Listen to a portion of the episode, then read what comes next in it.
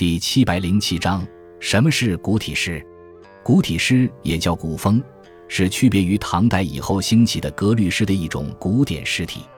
古体诗从形式上分，有四言古体、五言古体、六言古体、七言古体、乐府体，也叫杂体等。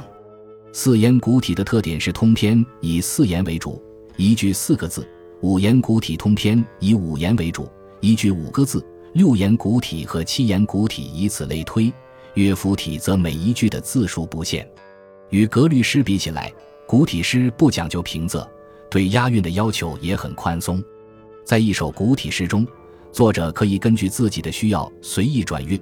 因此，通常在一首古体诗中可能会有不同的韵脚，很少出现一个韵脚贯穿到底的情况。此外，古体诗不但每一句字数没有限定，就是整篇的句数也不限定。古体诗不像格律诗那样对仗工整、句式新颖，但更讲求立意。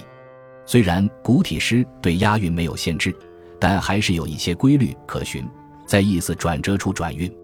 当叙述的内容有所变化时，往往会转为其他韵部来押韵，这样一来便使得整篇诗的层次更加分明，语气也得到了加强。作者在叙述中要表示令人兴奋的感情时，往往会使用平声韵；当要表达悲怨、愤怒的感情时，往往使用仄声韵。与格律诗，格律诗除了首句入韵以外，奇数句是不能押韵的。比起来，古体诗不但偶数句可以押韵。